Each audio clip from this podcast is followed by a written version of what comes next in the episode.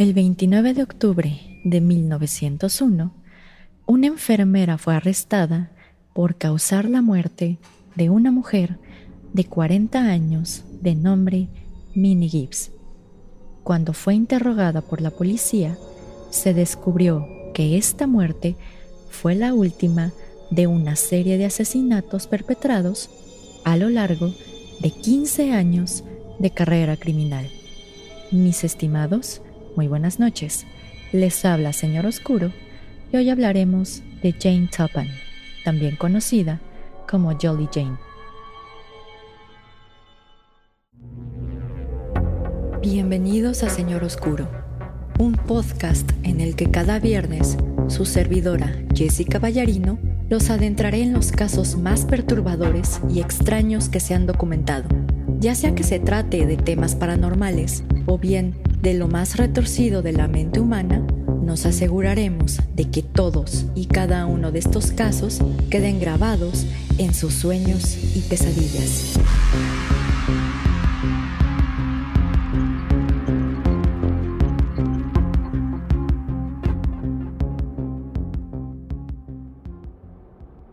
Mis estimados amigos ferales y críptidos domesticados, muy buenas noches. Les habla Jessica y les doy la bienvenida a un nuevo episodio de Señor Oscuro. Antes de empezar con el episodio de hoy, tengo que dar un aviso legal, ya que el contenido del mismo puede ser sensible para algunas personas, por lo que se recomienda discreción. Asimismo, el contenido de este episodio no representa algún tipo de admiración hacia Jane Toppan o sus actos, por lo que la información que se exponga en este episodio no puede ser considerada como apología del delito.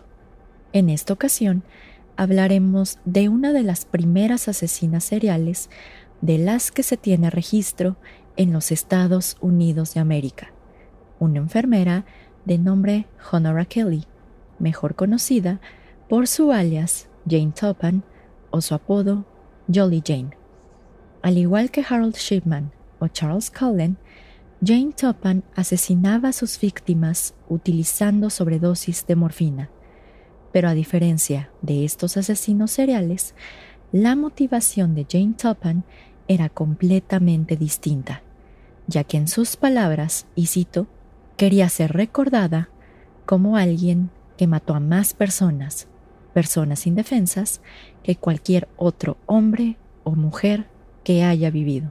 Para quien esté escuchando este episodio a través de alguna plataforma o aplicación para escuchar podcast, les aviso que dejaré algunas fotos de este caso en el video que se suba a YouTube, así como en la página de Instagram de Señor Oscuro.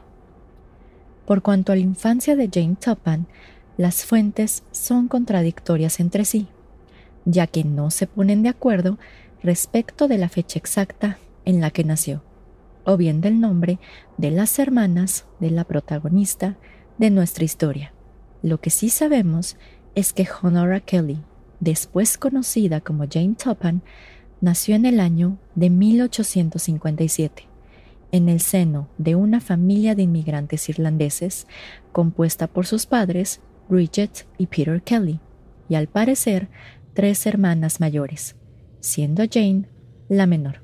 Las fuentes indican que su madre falleció de tuberculosis cuando Honora apenas contaba con un año de edad, y que derivado de esta pérdida, su padre, de nombre Peter Kelly, pronto comenzó a sumergirse en la locura, ya que comenzó a abusar del alcohol a tal grado que fue apodado Kelly the Crack. Inclusive existe una anécdota de que la locura de Peter Kelly llegó a tal grado que cuando se desempeñaba como sastre intentó coser sus propios párpados para cerrar sus ojos para siempre. Con independencia de que esta historia sea verdadera o no, Peter Kelly sabía que no podía darle a sus hijas el cuidado que ellas necesitaban, por lo que en febrero de 1863 llevó a Honora y a su hermana mayor, de nombre Delia Josephine, al Hospicio Femenil de Boston, un orfanato para niñas indigentes, siendo la última vez que Peter Kelly vería a sus hijas. Sin embargo, las autoridades de este hospicio contarían una historia totalmente distinta, ya que los registros de la época establecen que las dos niñas fueron rescatadas de un hogar sumamente miserable y de las garras de un padre abusivo, alcohólico y excéntrico. En este orfanato, Honoro y su hermana aprendieron a leer, escribir, cocinar y coser, así como distintos oficios que se consideraban necesarios y útiles para las niñas de aquella época, ya que si las niñas no eran adoptadas por una familia cuando cumplieran 12 años de edad, eran enviadas a distintos hogares para desempeñarse como trabajadoras no abonadas. En este tipo de trabajo, las niñas realizaban todas las labores del hogar, a cambio de recibir techo, comida y educación. A la edad de 18 años, las ahora jóvenes eran emancipadas y se les entregaba un pago único de 50 dólares para que se encaminaran al mundo laboral y en este caso, Honora no fue la excepción. Un año después, en 1864, Honora fue enviada a Lowell, en Massachusetts, para trabajar como trabajadora no abonada en la casa de Anne Topan, mientras que su hermana permaneció en la institución hasta 1868. Posteriormente, la hermana de Honora fue enviada como sirvienta a Athol, Nueva York, donde después se dedicó a la prostitución y al alcohol. Ahora bien, y a pesar de que Anne Topan jamás adoptó a Honora de manera oficial, Honora adoptó el apellido de su nueva cuidadora, siendo conocida después como Jane Topan. Sin embargo, las fuentes revelan que no solo cambió su nombre, sino toda su identidad. De acuerdo con el libro intitulado Asesinas seriales, cómo y por qué las mujeres se convierten en monstruos, escrito por el autor de nombre Peter Bronsky, al momento de modificar su nombre, Jane también modificó su historia familiar para que pareciera que provenía de una familia de inmigrantes italianos que fallecieron en el mar, borrando por completo a sus padres y a toda su ascendencia irlandesa. Ello supuestamente se debió a que en aquella época los estadounidenses tenían opiniones bastante racistas respecto de los inmigrantes irlandeses, ya que los consideraban salvajes, poco éticos y alcohólicos, por lo que resulta un poco lógico que Jane haya querido borrar su pasado para poder complacer a los demás. Ahora bien, y a pesar de que Jane encontró comida y un techo donde resguardarse en la casa de los Topan, lo que no encontró fue el amor de una madre, ya que algunas fuentes revelan que Anne Topan se burlaba de la ascendencia de Jane y la reprendía fuertemente por cualquier inconveniente menor, mientras que Elizabeth, su hija biológica, la llenaba de regalos y elogios. Aunque Elizabeth trataba a Jane con amabilidad, esto no fue suficiente para nuestra futura asesina serial, por lo que creció con un gran resentimiento hacia los Topan. En sus años escolares, las fuentes establecen que Jane era conocida por su personalidad alegre y llena de energía, así como por su gran capacidad para mentir, ya que ella decía que su padre había navegado por todo el mundo que su inexistente hermano fue condecorado por el mismísimo Abraham Lincoln y que los encantos de su hermana mayor habían atraído la atención de un duque inglés. Jane Topan permaneció con esta familia hasta los 18 años, edad en la que se le otorgó un pago de 50 dólares y fue emancipada. Sin embargo, Jane continuó trabajando para esta familia en las labores del hogar, pero ahora formalmente como una empleada doméstica. Cuando Anne Topan falleció, la única heredera de toda su fortuna, incluyendo la casa en la que vivían, fue su hija de nombre Elizabeth, dejando así a Jane en plena calle. A pesar de ello, Elizabeth no quería dejar desamparada a Jane, por lo que la contrató para que siguiera desempeñándose como empleada doméstica.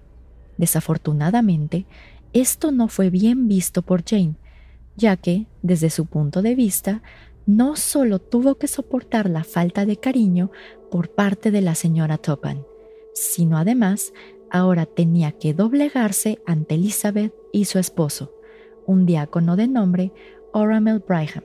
Posteriormente, en 1887, Jane Topan se inscribió en el Hospital de Cambridge, en Massachusetts, para entrenarse como enfermera. En este nosocomio, Jane comenzó a presentar un extraño interés hacia la muerte y las necropsias que eran realizadas en este hospital. Básicamente, Jane estaba presente en todas y cada una de las necropsias, en las que prestaba especial atención y anotaba frenéticamente todo lo que observaba. Sin embargo, los doctores ignoraron esta conducta y pensaron que era una simple curiosidad. Por otro lado, sus compañeros de este hospital recordarían que Jane solía difundir rumores y chismes de las personas que eran de su desagrado, e inclusive le divertía acusar estudiantes de primer año de infracciones que no habían cometido, causando así que fueran expulsados de este hospital. Asimismo, sus compañeros de trabajo llegaron a reportar que Jane robaba dinero diversos objetos personales, medicinas e indumentaria del hospital, pero extrañamente nunca fue atrapada. No obstante lo anterior, Jane llegó a convertirse en una persona muy querida y socorrida por sus pacientes, ya que sus cuidados siempre eran más que excelentes hacia ellos. Los bañaba, les curaba sus heridas, cambiaba sus vendajes, les cocinaba y los alimentaba, entre otras cuestiones. Por esta razón, nuestra asesina serial se ganó el apodo de Jolly Jane. Sin embargo, nadie sabía las verdaderas intenciones de Jane, ya que detrás de la fachada de ser un estudiante modelo se escondía una asesina serial en potencia.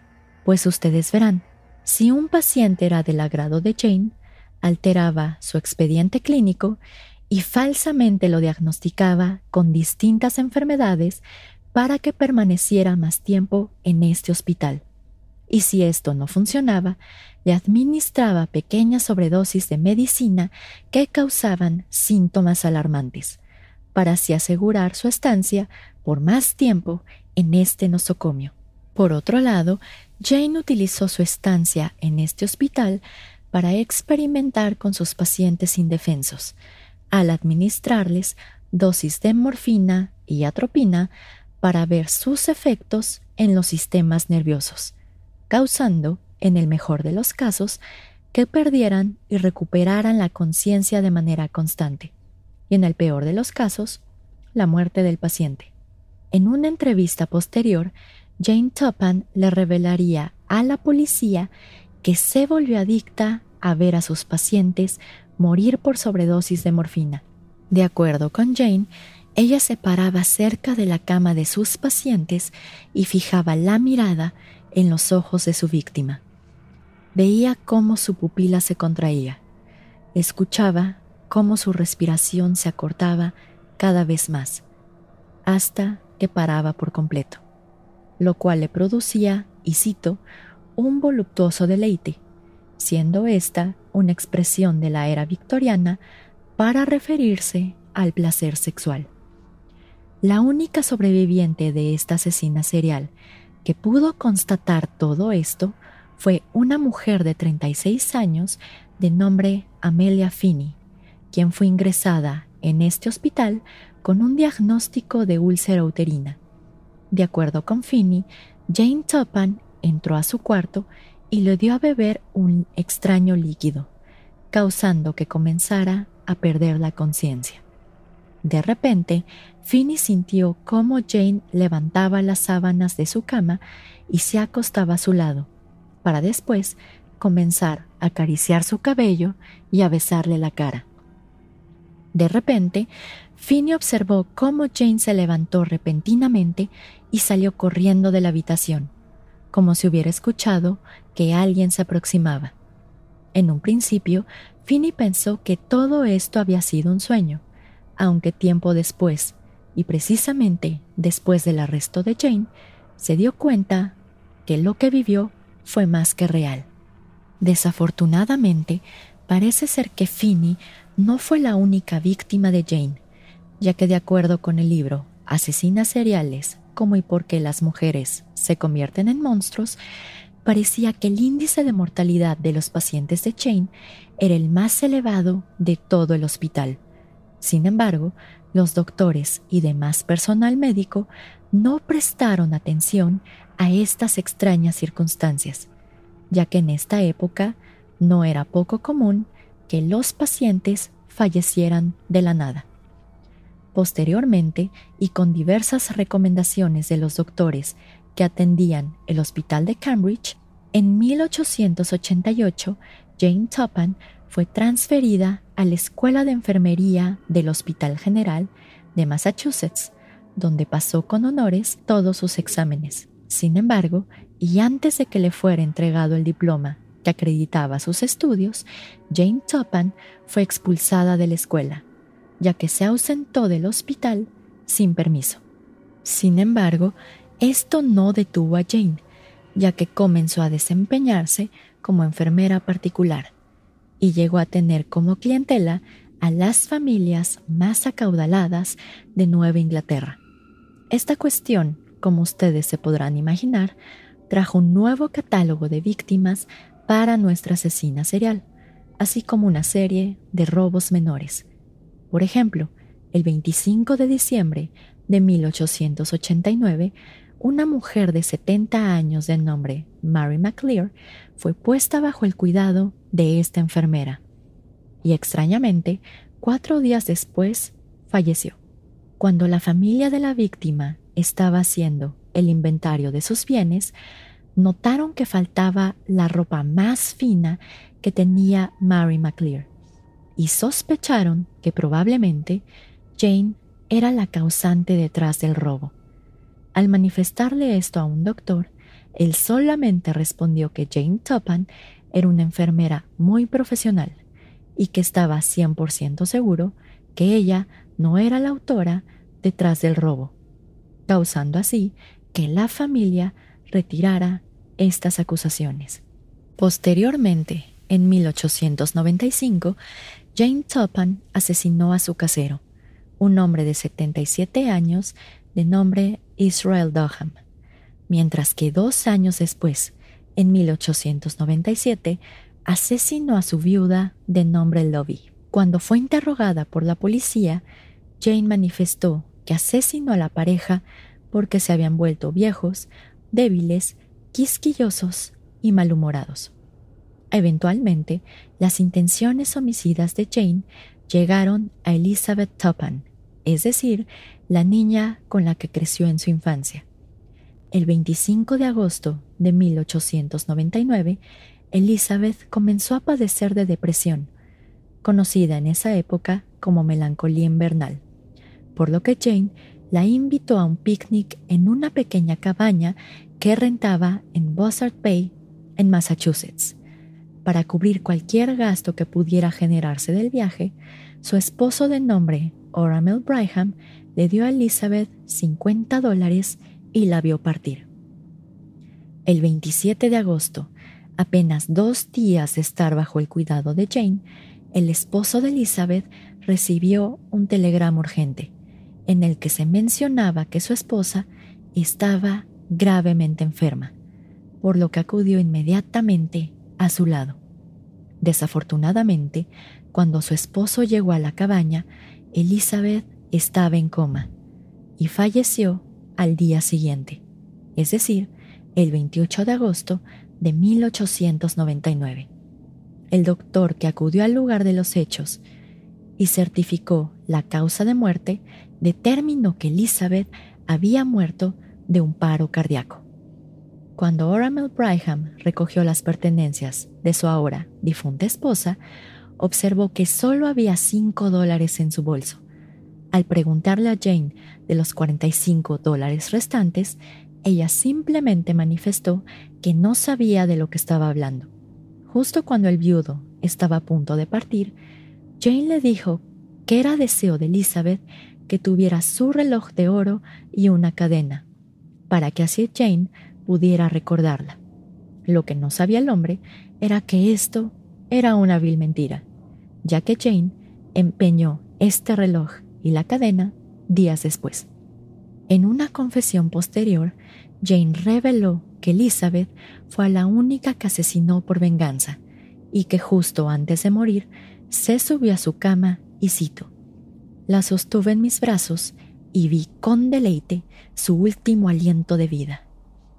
Sin embargo, la larga carrera criminal de Jane estaba a punto de terminar, y todo por una deuda que tenía por rentar la cabaña en donde mató a Elizabeth, ya que después de cinco veranos rentando este lugar, debía un total de 500 dólares a sus caseros, la familia Davis, conformada por ambos padres y dos hijas.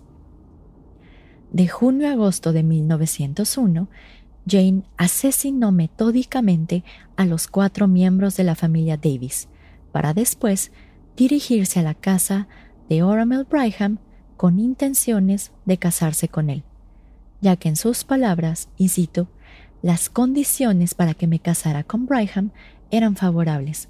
Maté a las tres mujeres que se ponían en mi camino. La primera, evidentemente, fue su esposa Elizabeth. La segunda fue la ama de llaves, y la tercera fue la hermana de Oramel, una mujer de 77 años, de nombre Edna Bannister. Sin embargo, Brigham no solo no tenía intenciones de casarse con Jane, sino además tampoco tenía intenciones de que fuera su ama de llaves, por lo que le ordenó salir de su hogar. Jane respondió al intentar suicidarse con una sobredosis de morfina, pero sobrevivió y fue internada en un hospital hasta que mejorara su salud.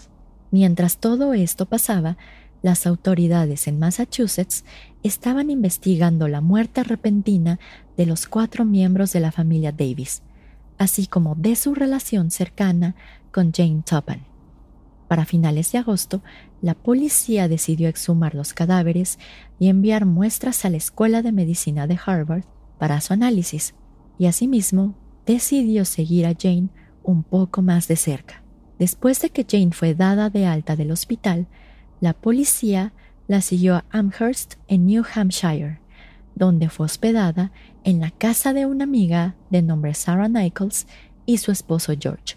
Afortunadamente, los resultados de las muestras llegaron a finales de octubre, las cuales detectaron dosis letales de arsénico en los cuatro miembros de la familia Davis, pero además detectaron una extraña mezcla de medicamentos en el cuerpo de Minnie, por lo que el 29 de octubre de 1901 la policía estatal arrestó a Jane Topham por un solo cargo de homicidio, cometido precisamente en contra de Minnie Gibbs.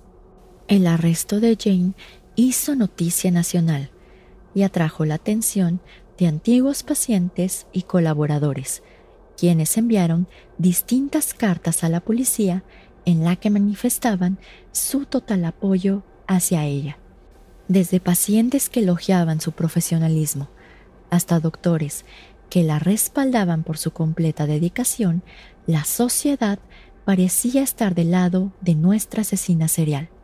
Inclusive, la funeraria que trató el cuerpo de Minnie salió en defensa de la enfermera, manifestando que el proceso de embalsamamiento de Minnie involucraba grandes cantidades de arsénico. Al escuchar esta defensa, los miembros de la policía manifestaron a la prensa que además de encontrar dosis letales de arsénico, se encontró una mezcla de dosis letales de morfina y atropina en el cuerpo de Minnie, afirmando con ello que Jane era sin duda una asesina. Antes de comenzar el juicio correspondiente, Jane Topham fue entrevistada por diversos psiquiatras para determinar si estaba mentalmente apta para llevar un juicio. En dichas entrevistas, Jane Topham admitió haber asesinado a 31 personas e incluso hizo una mención especial, ya que sí consideraba a sus víctimas desde su etapa como estudiante de enfermería, el verdadero número ascendería a 100 víctimas. Finalmente, Jane Topan fue declarada inocente por razones de insanidad, condenándola a pasar el resto de su vida en un hospital mental, situación que aconteció el 24 de junio de 1902. Finalmente, y después de 36 años en confinamiento, Jane Topan murió de causas naturales el 17 de agosto de 1938, a la edad de 84 años.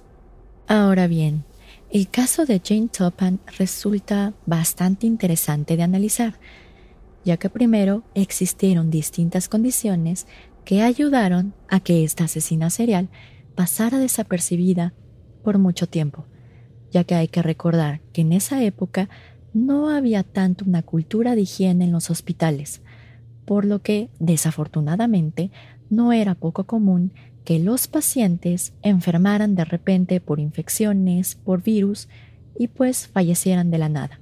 En segundo término, y aunque no es la regla general en temas de asesinos seriales, ojo, lo estoy diciendo de una vez, y recuerden que no soy criminóloga ni mucho menos, pero en segundo término normalmente las mujeres asesinas se enfocan o se pueden clasificar bajo la categoría de asesinas de confort, en donde normalmente buscan una ganancia económica detrás de estos asesinatos. Sin embargo, y como ya lo analizamos en el episodio, parece ser que Jane Topan obtenía principalmente de estos homicidios una especie de placer sexual, mientras que los robos que llegó a realizar en su momento eran una cuestión secundaria. Pero en fin, mis estimados, como tal, no tenemos mucha información respecto de las víctimas o del total de las víctimas de esta asesina serial, ya que a pesar de que confesó entre 31 y 100 homicidios, pues no se tienen pruebas, no se realizaron exhumaciones de cadáveres para determinar con certeza cuál es el número correcto de las víctimas de Jane Toppen. Pero en fin, ya saben que ustedes tienen la última palabra. ¿Qué piensan de Jane Toppen? ¿Qué piensan detrás de las motivaciones detrás de sus asesinatos? Saben que para eso se encuentran nuestras redes sociales y la caja de comentarios que se encuentra en el video de YouTube. Ahora bien, normalmente al final del episodio vendrían la parte de los saludos, pero a partir de este episodio quiero tener una dinámica distinta. Para que ya no se me olviden los saludos y para no estar buscando por todos lados, hagamos esto. Si quieren que los saluden en el siguiente episodio, porfa coméntenme ya sea en el video de YouTube de este episodio, en el post de Facebook o en el post de Instagram de este episodio de Jane Topan para que yo pueda tener en cuenta todos los saludos para el siguiente episodio. Porque ya sí están un poco más organizados, no se revuelve mi cerebro y pues todos quedamos felices y contentos.